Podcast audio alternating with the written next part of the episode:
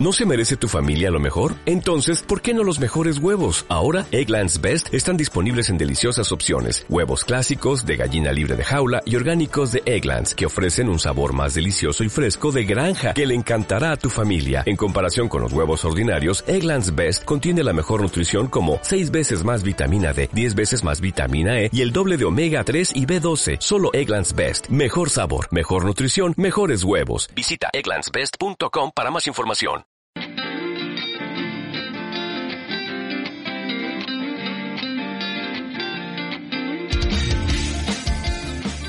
Hola, este es el podcast de la revista científica Comunicación y Sociedad, una revista editada por la Universidad de Guadalajara.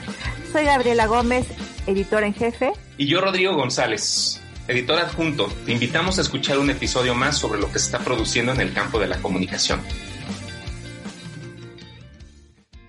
Hola, pues muy buenos días, buenos días, estamos empezando a grabar acá. Este, pues queremos dar la bienvenida al podcast de Comunicación y Sociedad. Yo soy Rodrigo González, editor adjunto de la revista Comunicación y Sociedad. Y tenemos acá también a la doctora Gabriela Gómez, quien es la editora en jefe de Comunicación y Sociedad y nuestra invitada de lujo, Celia del Palacio, bueno, este, hoy nos va a platicar, queremos aquí conversar con ella sobre el observatorio sobre libertad de expresión y violencia contra periodista. Entonces, pues bienvenida. Sería un lujo tenerte por aquí en el podcast con nosotros. Muchas gracias. Eh, bueno, gracias eh, Celia por acompañarnos y, y, bueno, antes de iniciar me gustaría presentar a la doctora del Palacio.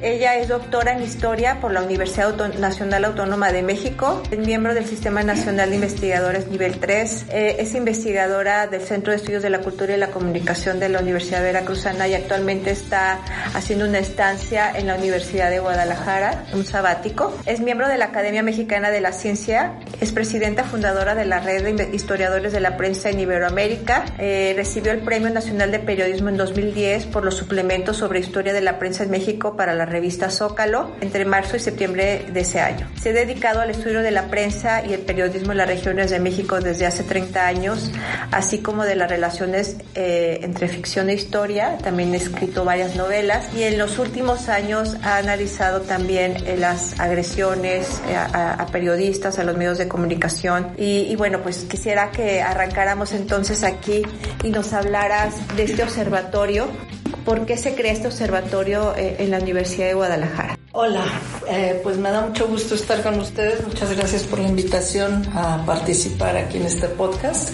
Y bueno, ¿por qué se crea este observatorio? Porque eh, me parece muy atinado que la Universidad de Guadalajara haya tomado una responsabilidad en atender de alguna manera, en visibilizar las violencias que existen en contra de los periodistas y de, en contra de la libertad de expresión en general en este país y pues era un, una demanda, digamos, constante de, de, los periodistas que han sentido, y yo creo que siguen sintiendo en muchos casos, que las universidades no se hacen responsables, no quieren eh, tomar una, un, papel más activo en defensa de, de estos trabajadores.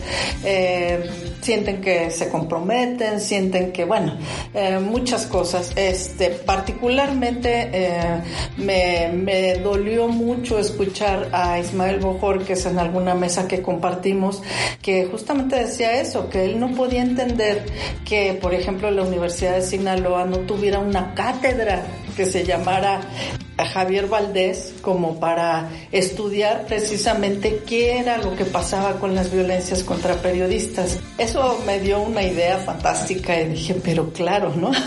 Sabemos que existe, por ejemplo, esta red de, por la libertad de expresión que llevaron a cabo varias profesoras de la UAM Xochimilco eh, y que se unieron después muchas, cinco, siete universidades más, entre otras la Universidad Veracruzana, la Universidad de Aguascalientes, todo el sistema de, de las UAM en la Ciudad de México, la Universidad de la Ciudad de México, entre otras, además de organizaciones de la sociedad civil, bueno, artículo 19, eh, Ojos de Perro, que es donde está Temoris Greco, eh, y otras varias. Eh, entonces, bueno, esta red tenía mucha, mucha expectativa, digamos, de poder apoyar apoyar a los periodistas exiliados en la Ciudad de México.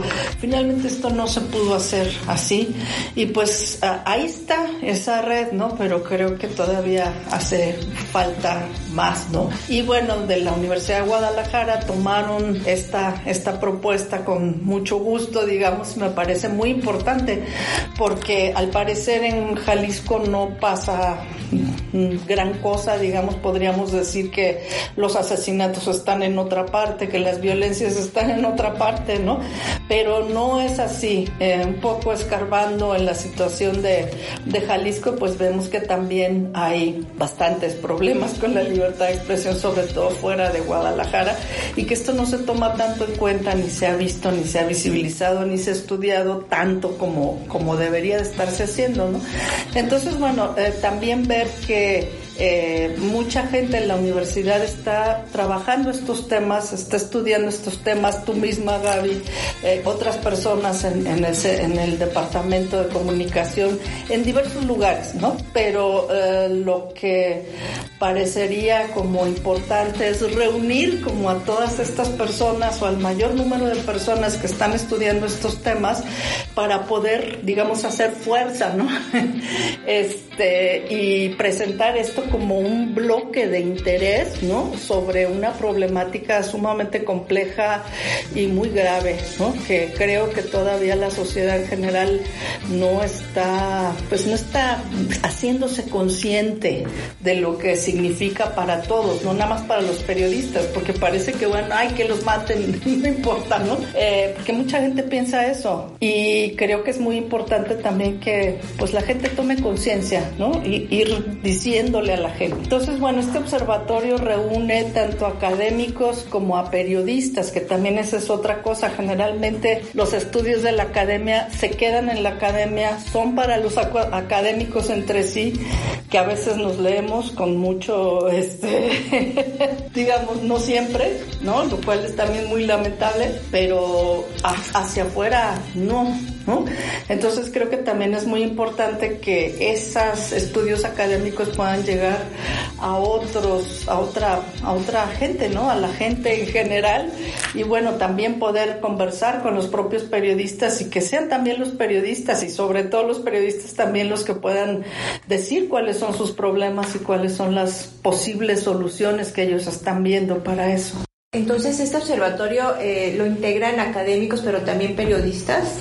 Sí, periodistas que están vinculados también con la, con la academia de alguna manera en este momento. Están, por ejemplo, Omar García, José Toral, eh, en el Consejo eh, Consultivo, que bueno, uno son la, la, red de observadores, digamos, que son casi muchos académicos, pero también estos periodistas. Julio Ríos también forma parte de, esa red de observadores. Rodrigo. Pues, a ver, fíjate, una pregunta que solemos dar por, por sentada, ¿no? Nos decimos, hay un observatorio muy bien. Y, pero en realidad, ¿para qué sirve un observatorio? No te decías, este, es una iniciativa que era muy necesaria, pero en, desde tu punto de vista, cuando hacemos un observatorio de este tipo, ¿cuál es el papel, la relevancia que tiene en términos académicos, en términos sociales, en términos para la sociedad civil, ¿no? el tener un observatorio? Pues justamente como su nombre lo indica, eh, creo que es muy importante que exista, primero, que se sepa que existe un observatorio de libertad de expresión y se supone que debe estar observando la, la realidad, digamos, el contexto, el entorno y que pueda hacer demandas o pronunciamientos o observaciones a la sociedad y decir, bueno, miren, está pasando esto. No se dieron cuenta de que mataron a tal, no sé dónde, ¿no? O no se dieron cuenta que hubo una agresión importante a un periodista que hay allá, no se dieron cuenta que, no sé, este, o sea, llamar la atención sobre ciertos, ciertos fenómenos que probablemente el resto de la sociedad no esté eh, muy enterada de eso. Entonces, bueno, hemos hecho pronunciamientos diversos cada vez que hay ah, agresiones graves a la libertad de expresión, violencias graves contra periodistas. Esa es una de las funciones, digamos, de ese observatorio. La otra es justamente poner en contacto a estos académicos con los periodistas y ahí tenemos este seminario permanente donde si es un académico el que expone, queremos que sea un periodista o una periodista quien comente, ¿no? Esos trabajos para hacer llegar esos trabajos a los y las periodistas y que ellas también o ellos digan, oye, no, este, la está regando, ¿no? ¿Qué, ¿Qué onda? Esto no es así o sí, sí, claro, justo es lo que hemos pensado, etcétera, ¿no? Entonces, bueno, poner en contexto y poner en relación, ¿no? A los académicos con los periodistas, esa sería otra función. Eh, y Um, deseablemente eh, poder emitir eh, informes periódicos, en este caso pues sería anual, ¿no? Un informe del estado de, de la libertad de expresión, sobre todo en esta región, ¿no? Porque tampoco lo podemos, no podemos repetir artículo 19 u otros este, reporteros sin fronteras u otras organizaciones que hacen informes, pues, muy detallados con más recursos, etcétera. Pero por lo menos un informe de lo que ocurre, cuál es el estado de, del arte, el estado de la cuestión de la libertad de expresión en, en este lugar. Eh, y deseablemente, pues eso, poder emitir ciertas recomendaciones, ¿no? Decir, bueno, es que hay que cambiar esto, hay que hacer lo otro, eh, darlas a, conocer. El observatorio, bueno, no solamente sobre la libertad de expresión, sino también con la violencia contra los periodistas, ¿no? En México, según la organización Artículo 19 en del 2000 a la fecha, se han documentado 156 asesinatos en México. Eh, ¿De dónde son los periodistas asesinados principalmente? ¿Qué es lo que ha observado este observatorio en el tiempo que tiene eh, formado, que tiene más o menos como un año, más o menos? Sí, empezó actividades en enero. En enero. Bueno, lo que hemos observado es que eh, cada vez más esta violencia contra los periodistas está más distribuida.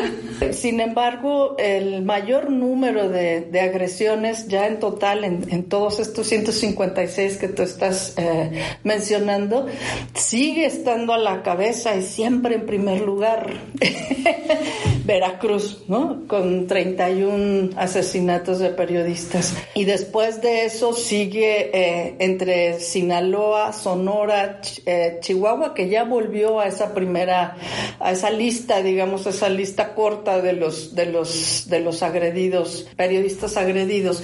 Guerrero que también es una zona bastante peligrosa para los periodistas, eh, y estados que antes no estaban ahí, como Guanajuato, que nunca se había mencionado jamás, pues vuelven a, estar también en esa lista, con muchas menos agresiones, pero están ahí.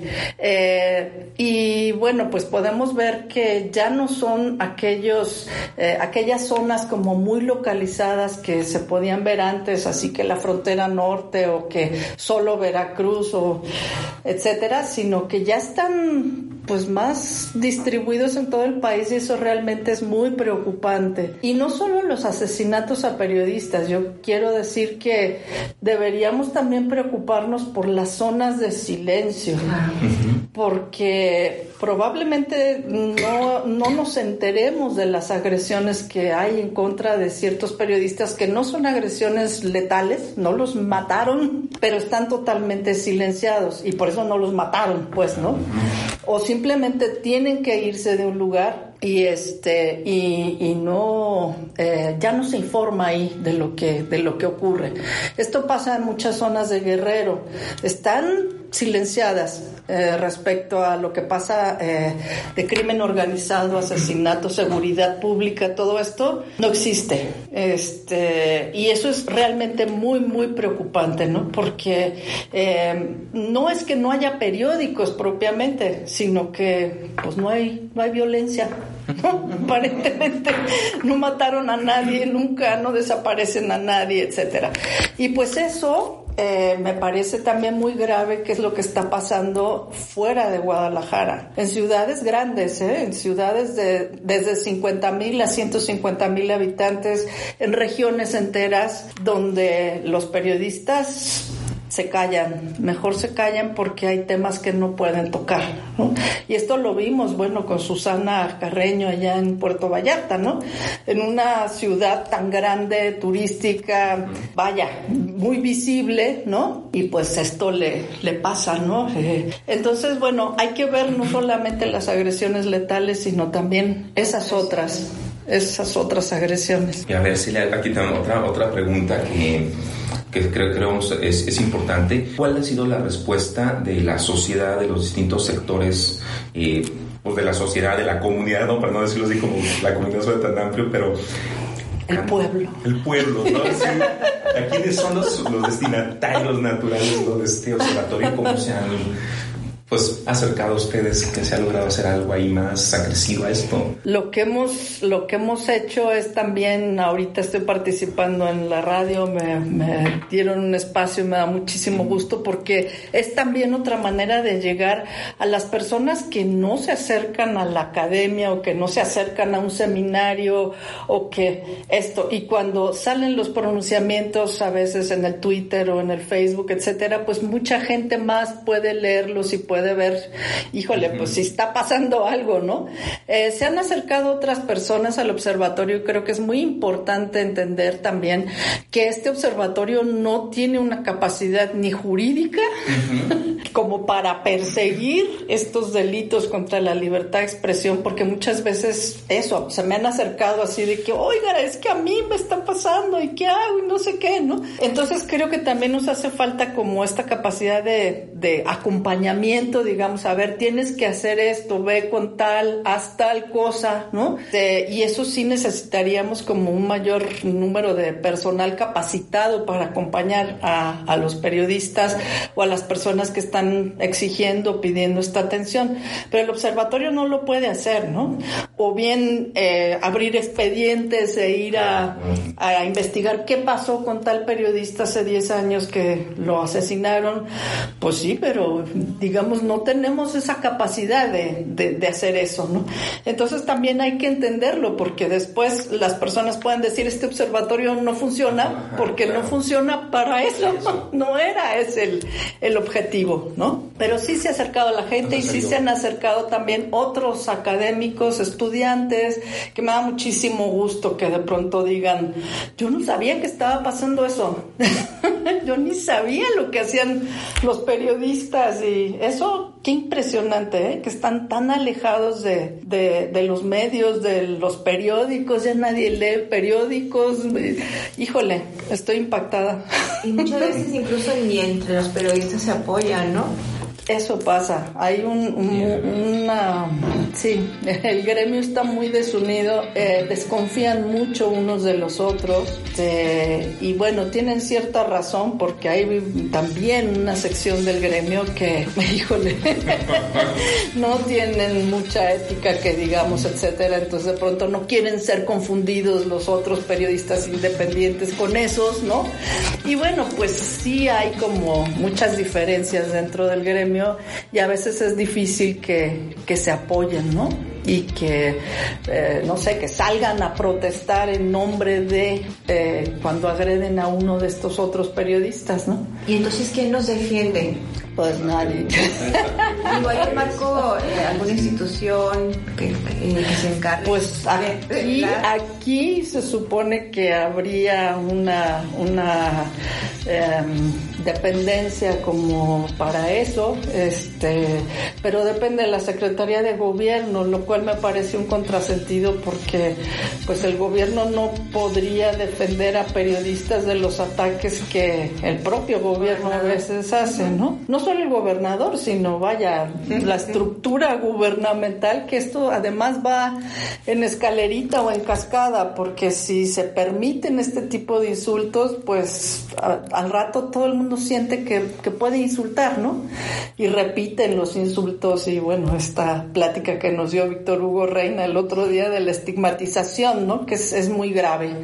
Eh, pero no solamente eso, también bueno, está la Comisión Estatal de Derechos Humanos, podría, o sea, sería bueno que, que pudieran encontrar algún apoyo ahí, ¿no? Eh, pero no hay una instancia como independiente que realmente se, se pueda ocupar de de estas agresiones. Y también los periodistas tienen muchísima desconfianza. Entonces, fuera del mecanismo federal y de este, estas, estos lugares donde que estoy mencionando, pues... Y quedan impunes entonces, ¿no? La mayor parte sí más del 90% de los casos queda impune. ¿Y de dónde son los, bueno, mencionaba, ¿no? obviamente no hay que hablar solamente de los asesinatos, sino también de las agresiones. ¿A qué medios, a qué periodistas eh, se agrede? ¿Medios independientes, medios que pertenecen a algún, conglomerado? ¿Cuáles son los periodistas eh, o medios más vulnerables? ¿Y quiénes son los que los agreden? Bueno, son preguntas como muy difíciles de responder porque hay una gran variedad de ataques hacia los periodistas y gran variedad de atacantes también. Podemos pensar solamente que es el gobierno, bueno, una gran cantidad de estos ataques, sobre todo hostigamientos, eh, amenazas, etcétera, etcétera, por ese lado, vienen de actores gubernamentales. Pero los ataques fatales a periodistas eh, no sabemos muy bien si vienen del crimen organizado, de una mezcla de crimen organizado eh, eh, con autoridades locales, que eso también es muy frecuente. ¿Y quienes son atacados? Pues lo que he visto es que son más bien periodistas que trabajan en lo que yo he llamado las fronteras, ¿no? Que no es necesariamente la frontera del país, ni mucho menos, sino estas regiones de fuera de las grandes ciudades, eh, que a veces están muy alejadas, a veces ni siquiera tienen que estar muy alejadas, aquí están a 50 kilómetros, pero que de algún modo no le interesan a, nadie, más allá de, de los propios lugares. Entonces los periodistas tienen que valerse por sus propios medios ahí. Algunos son de medios, eh, casi todos son de medios pequeños, eh, que a veces son muy precarios y que incluso páginas de Facebook, cosas así, que eh, en realidad pues no, no siguieron ciertas reglas o estuvieron informando algo que no debía informarse, tanto para actores gubernamentales o crimen organizado, que casi, casi digamos que está muy permeado uno con el otro. Es muy difícil de distinguir dónde termina uno y dónde empieza el otro. Iniciamos con una cátedra en abril, el 28 de abril, eh, dedicada a Regina Martínez, esta periodista veracruzana, que justamente cumplió 10 años de, de haber sido asesinada en ese día y justamente no, no ha recibido la justicia que merece. Para las autoridades el caso está cerrado y la familia aceptó la versión oficial del gobierno de Veracruz, pero es realmente indignante. Eh, entonces, bueno, esperemos que este caso pueda reabrirse. Y se hizo esa cátedra justamente para visibilizar esto, un poco la idea esa de Ismael Bojorques, ¿no? De decir, oigan, es que hay que darle todo el, la visibilidad a estos casos con una cátedra, merece una cátedra, ¿no? Pues, no, pues yo, este, bueno, yo creo que también a nuestra audiencia le, le gustará conocer dónde podemos encontrar o donde se puedan sumar a seguir al, al observatorio para que también se informen de las actividades, del seminario, de las próximas cátedras, de quienes lo integran, si tienen ustedes una, una página. Estamos como los periodistas precarios todavía.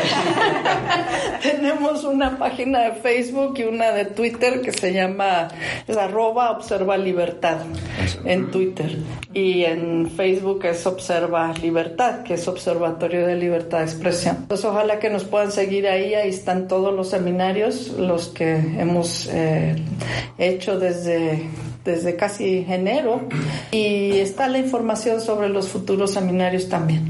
Nada más para aclarar, este observatorio nada, no nada más observa los casos de Jalisco, sino a nivel nacional, ¿no? Sí, claro. Claro. Sí, es un observatorio a nivel nacional. E incluso hemos tenido, eh, por ejemplo, una mesa sobre los periodistas centroamericanos. Y pues queremos ver, sí, la situación regional o local, pero no desligada del contexto nacional e incluso el contexto latinoamericano, que es muy, muy importante. Pues agradecerte, Celia, tu, tiempo y, y felicitar esta iniciativa este observatorio que es tan importante para estar al pendiente y que los periodistas también se sientan acompañados, ¿no? De alguna manera también por la academia que a veces nos desvinculamos tanto de lo que hacemos con ellos, ¿no? También nos analizamos a los medios, pero luego también ellos nos aportan a nosotros eh, mucho como a la sociedad, ¿no? Con todos los riesgos que para ellos implica a veces cubrir ciertos temas, ¿no? Entonces, pues sigamos ese observatorio y seguramente ese observatorio cada vez cobrará mayor fuerza y, esperemos que la sociedad se informe también de todo lo que están atravesando los medios y los periodistas y no, no dejemos que esto continúe, ¿no? Porque cada vez se naturaliza y se normaliza más cuando escuchamos que un periodista es asesinado o es agredido y esto no, no podemos permitir que, que suceda en un país que México es uno de los periodistas donde, no, pero uno de los países donde más agresiones a, periodistas y es una profesión considerada de alto riesgo. Entonces, pues felicitarles por esta iniciativa y agradecerte tu presencia. Y eso, pues nada más, este, sí, pues agradecerte muchísimo. Ya lo vimos, es un proyecto muy joven que viene con mucha fuerza, hay que seguirlo, porque pues vemos, no, este, no solo es necesario, sino pues estructuralmente importante este, y esto sin el apoyo también de quienes somos, en este caso, pues receptores también del proyecto, porque como sociedad civil, no solo académicos, no solo académicas, no, gente que estamos en la universidad o en el medio periodístico, pues nos interpela, nos atraviesa transversalmente en todos los ámbitos de la vida cotidiana. Entonces, pues agradecerte mucho, Celia, por tu presencia acá, una presencia de lujo, y pues Gracias. Les invitamos a seguir con el podcast. Muchas gracias a ustedes. Gracias por llegar hasta aquí. Te invitamos a seguir escuchando este podcast en iVoox, Spotify o tu servicio favorito de streaming de audio. Recuerda que nos encuentras en Facebook como Comunicación y Sociedad y en Twitter como arroba CIS Revista. Y desde nuestro sitio web puedes descargar todos los artículos de la revista en www.comunicacionesociedad.cux.udg.mx, desde donde puedes suscribirte también a nuestro boletín mensual. La producción estuvo a cargo de Itzel Lugo, encargada de difusión. Yo soy Cristina Gallo, editora técnica, y nos escuchamos en la próxima.